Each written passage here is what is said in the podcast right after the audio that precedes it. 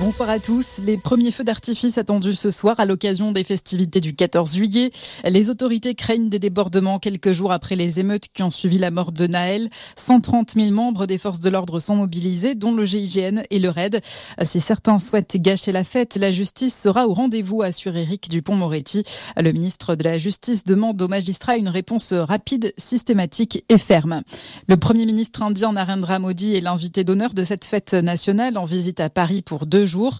Déplacement qui devrait déboucher sur l'achat de 26 nouveaux rafales pour la marine indienne ainsi que des sous-marins. Mais la visite du Premier ministre indien suscite la colère des opposants qui dénoncent les atteintes aux droits de l'homme en Inde.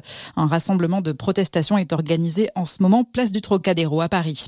La dernière opération de ratissage est terminée. Opération organisée aujourd'hui au Vernet dans les Alpes de Haute-Provence après la disparition du petit Émile.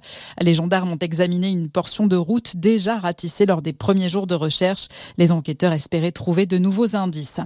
Voyage mouvementé à bord d'un TGV Milan-Paris. Le train a dû s'arrêter en gare du Creusot en Saône-et-Loire à cause d'un homme agressif.